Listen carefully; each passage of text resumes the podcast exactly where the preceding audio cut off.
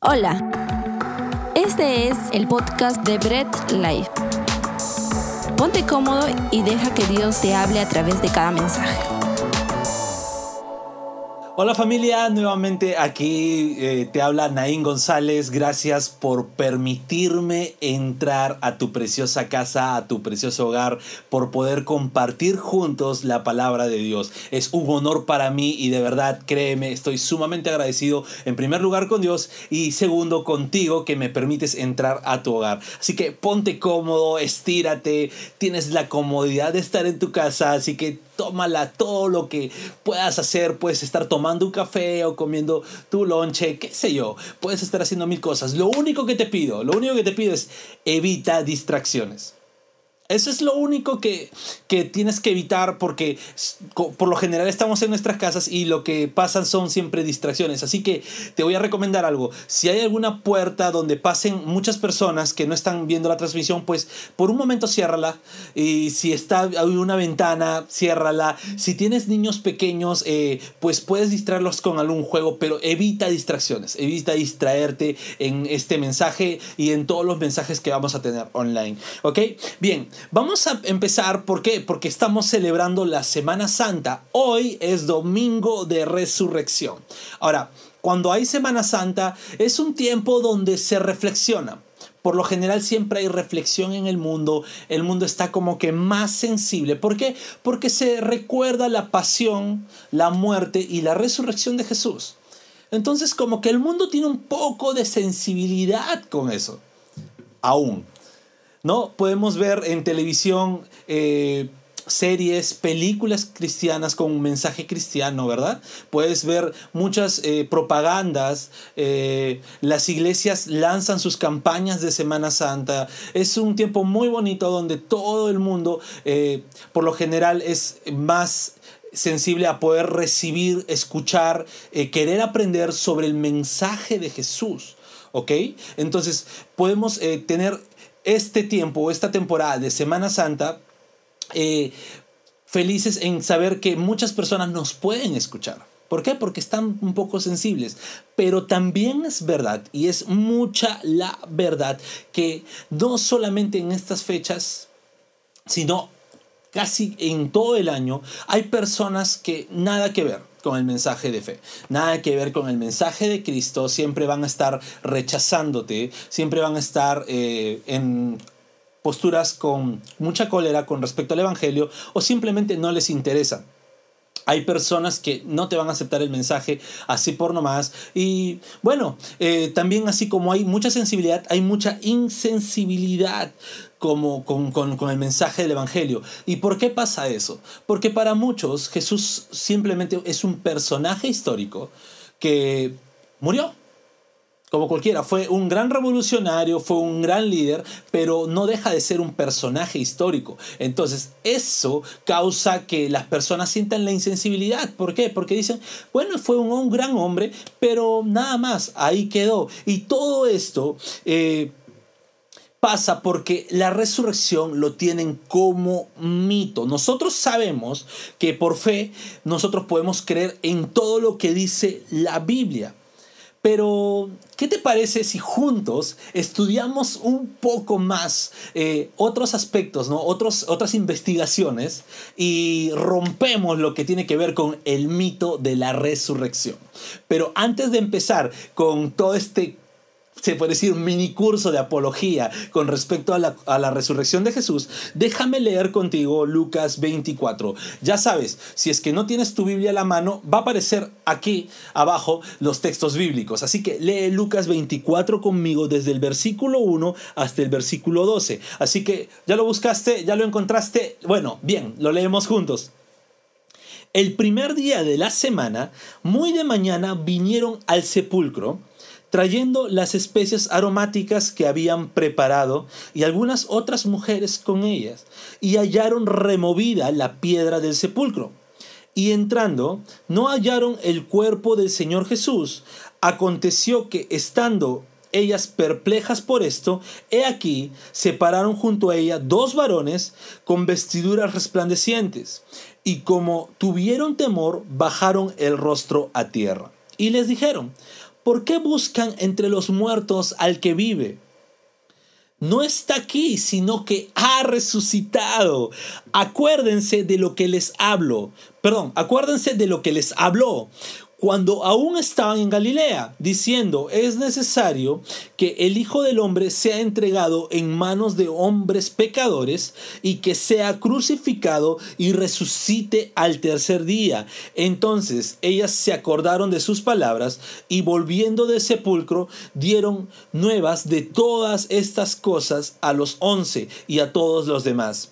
Eran María Magdalena, y Juana, y María, madre de Jacobo, y las demás con ellas quienes dijeron estas cosas a los apóstoles, mas ellos les parecía locura las palabras de ellas, y no les creían.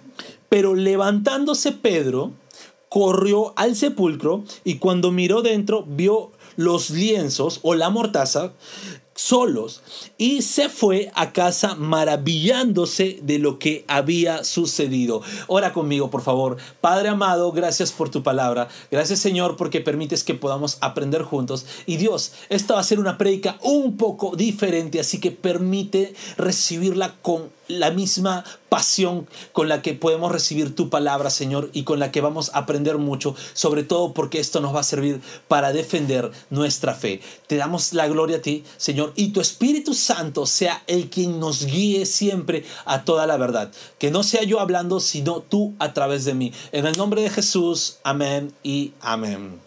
Muy bien, ahora ya hemos leído el texto, pero vamos por un poco algo de investigación. ¿Ok? Nada que ver un poco de Biblia, sino simplemente un poco de investigación. Y quiero que hagamos unas dos preguntas típicas, perdón, una pregunta típica para negar la resurrección de Jesús.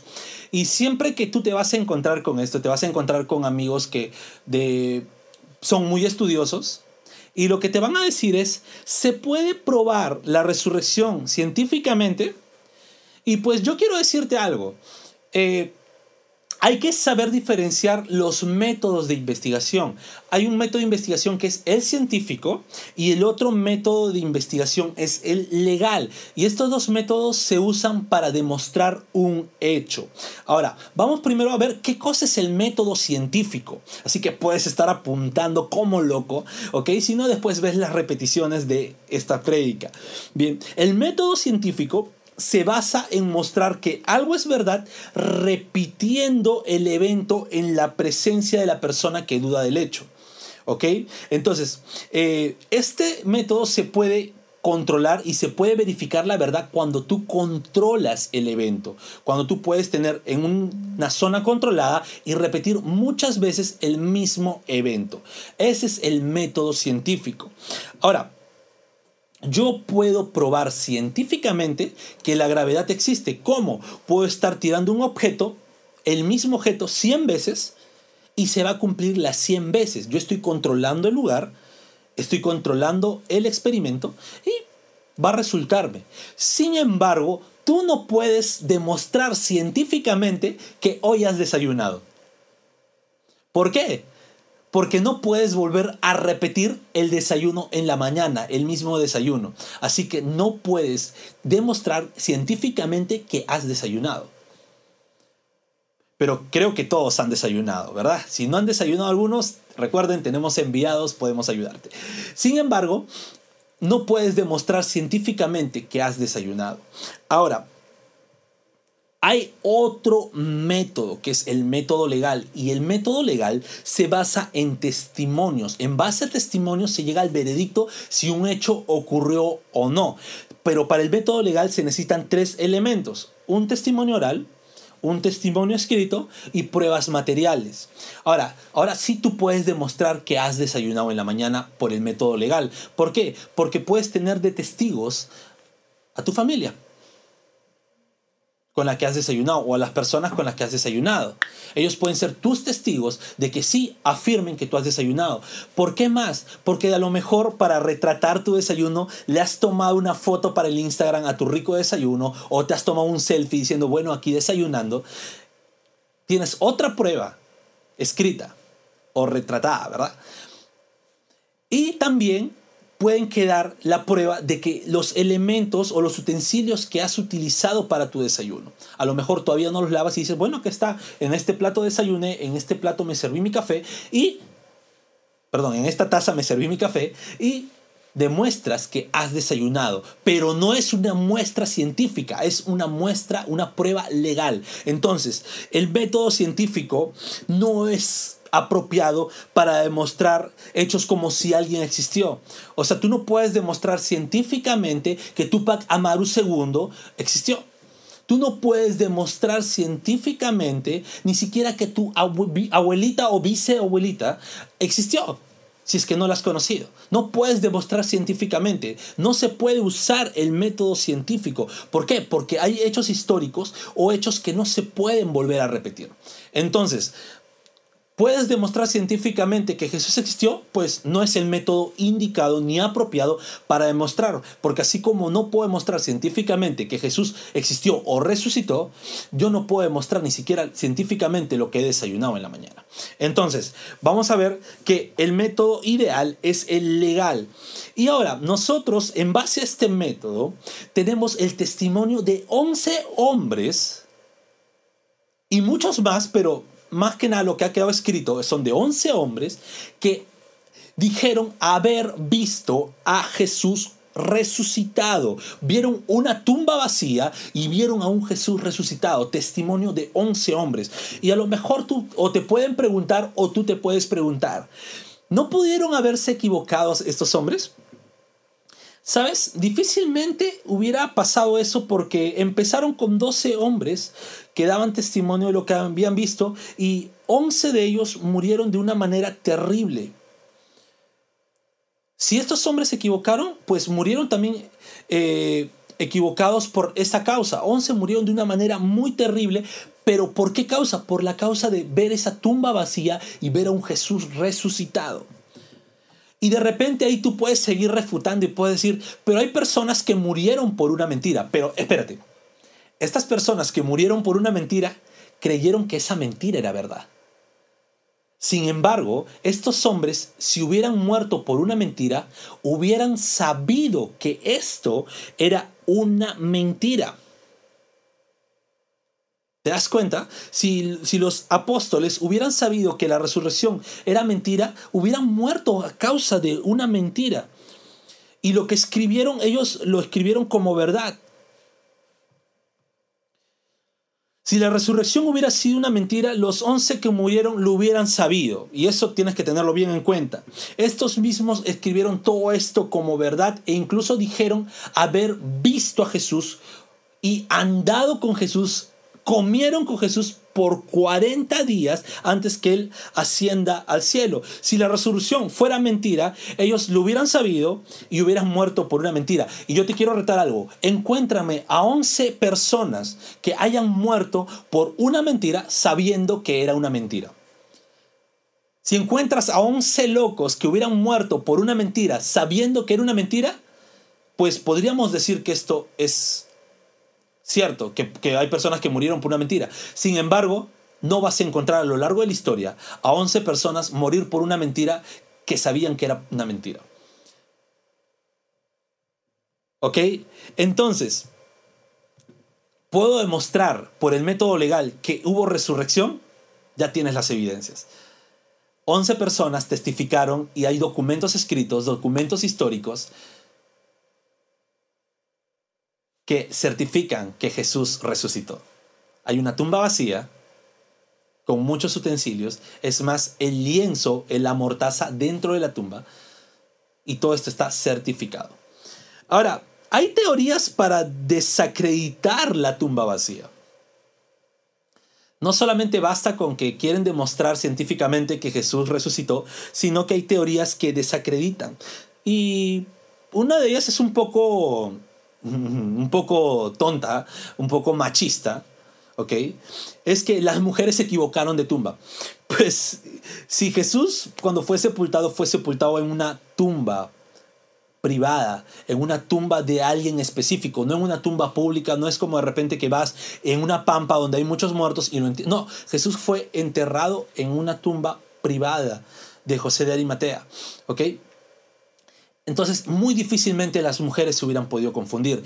Y ahora, si dices, bueno, las mujeres se confundieron, entonces los hombres, los discípulos, también se confundieron. Entonces podrías decir, los judíos que fueron a ver que Jesús había muerto, también se confundieron. Y los romanos que cuidaron la tumba también se confundieron. Entonces es un argumento muy tonto y se necesita mucha fe, incluso más fe, que creer que Jesús resucitó, creer que estas personas se confundieron. Bien, segundo argumento es que Jesús no murió. Ahora, el testimonio escrito de la cruz narra cómo fue crucificado Jesús. Narra que Jesús fue clavado por clavos grandes. Narra que Jesús fue azotado narra que cuando pusieron la cruz, se cayó con la cruz, fue inmolado a golpes, narra que le clavaron al costado una lanza y que botó sangre y agua. Ahora, todo el mundo conoce ahora con investigaciones que cuando clavas por un costado y sale sangre y agua, es muerte por asfixia. Y sí, cuando le clavaron a Jesús, le causaba asfixia. Entonces, es un poco bobo pensar que Jesús no murió. Es más, también dice que le envolvieron en una mortaza y las mortazas judías pesaban aproximadamente 45 kilos. Los verdugos certificaron la muerte de Jesús. Tres verdugos profesionales certificaron la muerte de Jesús. Había una piedra en la tumba de casi dos toneladas y con guardias romanos, ¿ok?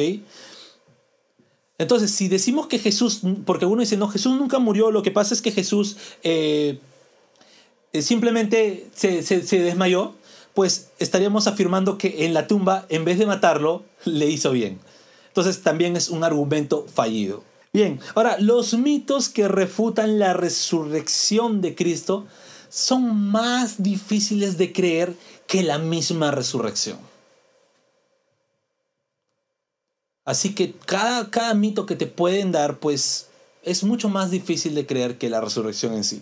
Ahora, quisiera darte unos cuantos datos importantes que tuvieron lugar durante la muerte y resurrección de Jesús. Lo primero es que la tumba no es una tumba como ahora podemos ver un nicho, ¿no? Que tiene varias plataformas y un hueco. No, la tumba era una tumba eh, puesta en piedra, en una cueva de piedra, pero no vertical o no llana, sino hacia, hacia lo profundo, ¿no?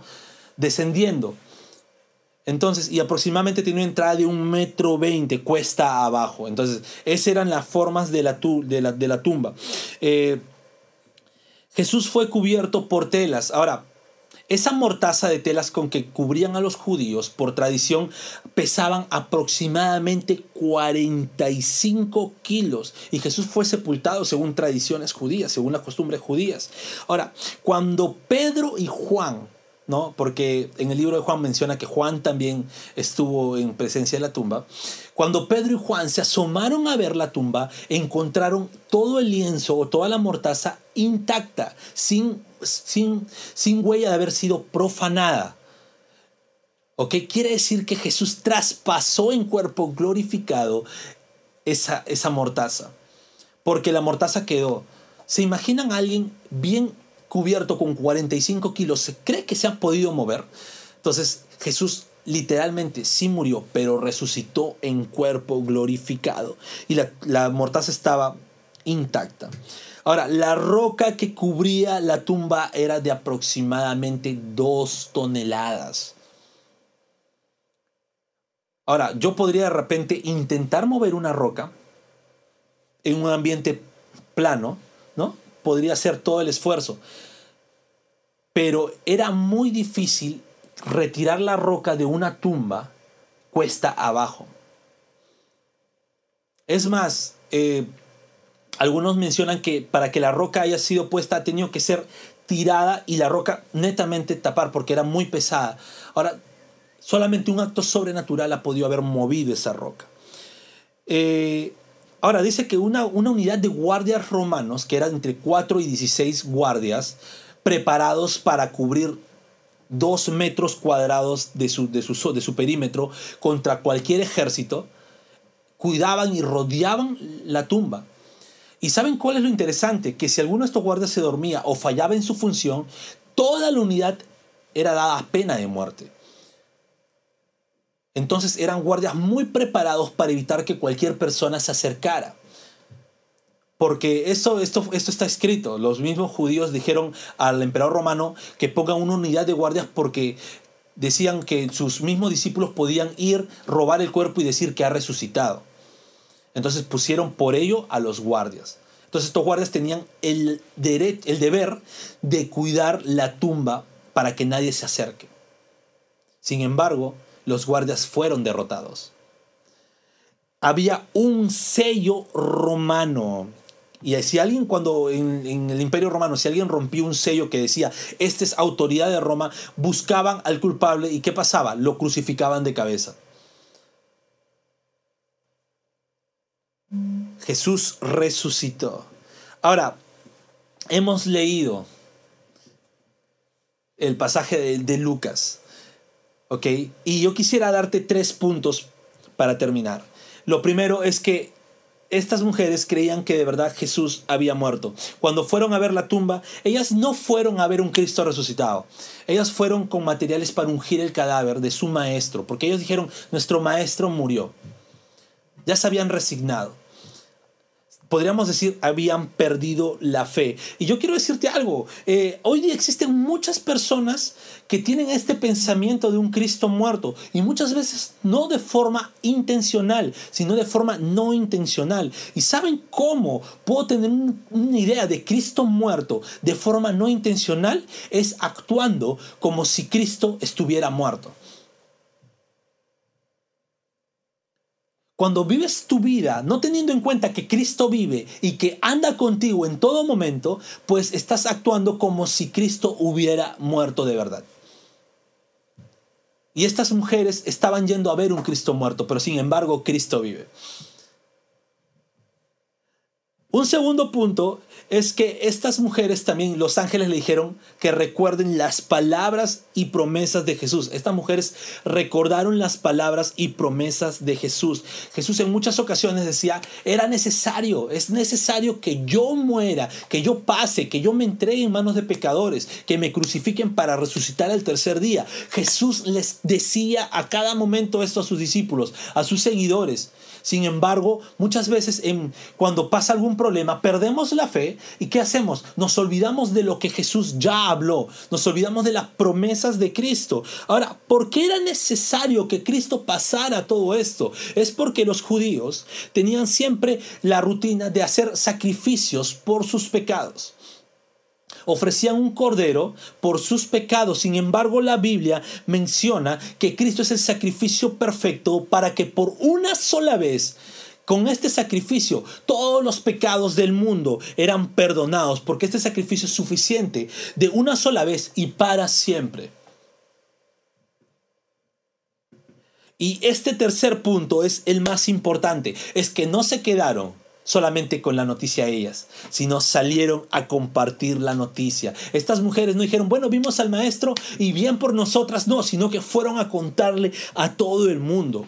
Pedro y Juan escucharon de la boca de las mujeres que había resucitado, les pareció una locura, por eso fueron a ver que Jesús había resucitado, se dieron cuenta con que sí, había resucitado, las túnicas estaban intactas, la tumba, la piedra salida estaba vacía, los romanos, los guardias estaban no habidos, el sello roto y había un Cristo resucitado. Y estos entendieron que la maravilla y el milagro de la resurrección había ocurrido y que Jesús, al igual que ese tiempo, hoy y para siempre, tiene victoria sobre la muerte. Y tienes que alegrarte por esa noticia y no quedártela, sino compartirla a tus amigos, a tu familia, a todo el mundo, porque es la mejor noticia que puede haber en el mundo.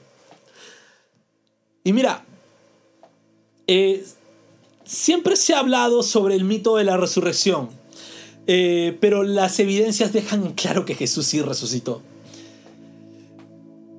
Jesús vive, Él prometió que resucitaría y resucitó. Prometió que estaría con nosotros y está con nosotros. Prometió que volverá y créeme, va a volver triunfante para irnos con Él por toda la eternidad. No vivas como si Jesús hubiera muerto. No vivas como que si Jesús no hubiera vencido la muerte. Él camina contigo, no te ha abandonado. Él se ha levantado victorioso de la tumba. Y créeme, Él cumple sus promesas. Alégrate porque si tú vives con Cristo, vives con Cristo al lado. No vives con un Dios que está en su trono en el cielo y que no lo quiere dejar y que difícilmente se relaciona contigo. No, estás con un Dios personal que se relaciona contigo. Un Dios que te escucha, que te consuela, que te conforta. Vive como si andaras con Jesús. Era necesario que Jesús pase por todo esto para que ni tú ni yo lo tengamos que pasar. Todos vemos el amor de Dios, siempre vamos a predicar sobre el amor de Dios, pero también tenemos que entender que Dios es juez justo y Él castiga el pecado. Sin embargo, así como nosotros, nuestra naturaleza pecadora siempre va a estar a flote, el sacrificio de Jesús llega en reemplazo de nosotros, nos cubre. Y Dios ya no ve más a esa persona pecadora, sino ve a Jesús justificándote por tus pecados. Ve a Jesús, ve el sacrificio de Jesús en ti ve el reflejo de Jesús. Ahora, Jesús tuvo que morir y resucitar y cargar en él mismo todo el peso de la ira de Dios para hacerte justo ante el Padre. Y Dios ya no te ve a ti como un pecador, sino ve el sacrificio de Cristo en ti y te considera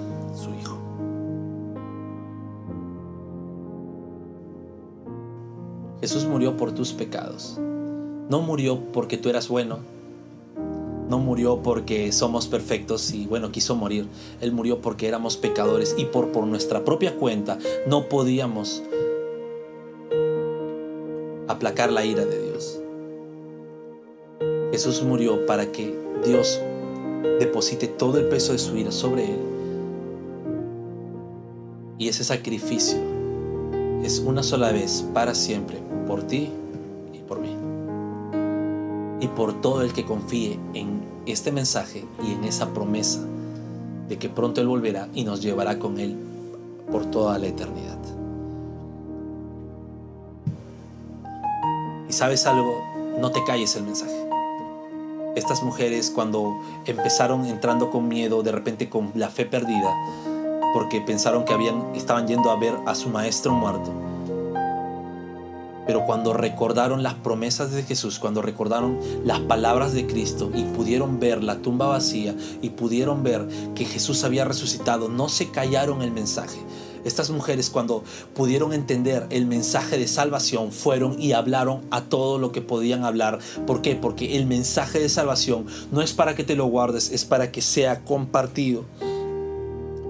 Y es como cuando tú amas a alguien, cuando tú estás enamorado de alguien, le cuentas a todas las personas sobre tu persona especial.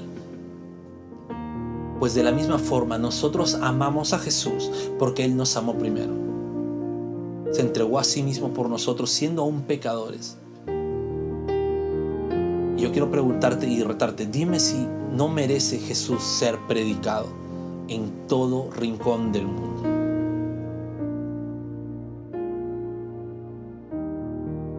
Acompáñame a orar para terminar este mensaje. Padre amado, a ti es toda la gloria, Señor. Y creemos que a través del sacrificio de Cristo y sobre todo por la resurrección, somos ahora hijos tuyos. Dios, gracias por ese regalo inmerecido que es Jesús. Gracias por el regalo de salvación que tú nos puedes dar, porque solamente es por pura gracia tuya porque si dependiera de nosotros, lo único que ganaríamos y seguiríamos ganando sería la muerte. Sin embargo, en tu gracia podemos hacernos llamar hijos tuyos. Padre amado,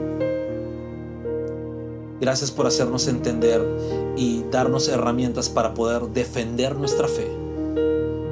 Pero más que eso, Señor, gracias por hacernos saber esa gracia inmerecida y esa victoria que Jesús tuvo en un domingo de resurrección. Gracias por todo Dios, te damos la gloria por siempre. y ayúdanos a entender que este mensaje debe ser compartido, Señor. Gracias en el nombre de Jesús. Amén. Mira, eh, nuevamente gracias por dejarme entrar a tu hogar. Gracias por dejarnos entrar a toda nuestra iglesia, porque no solamente soy yo, no solamente somos todo un equipo que estamos trabajando en ello. Gracias por dejarnos entrar. Eh, te queremos decir algo, si es primera vez que escuchas un mensaje de salvación, pues cree en Dios, confía en Dios. Y sobre todo, haz tuyo esta promesa de salvación.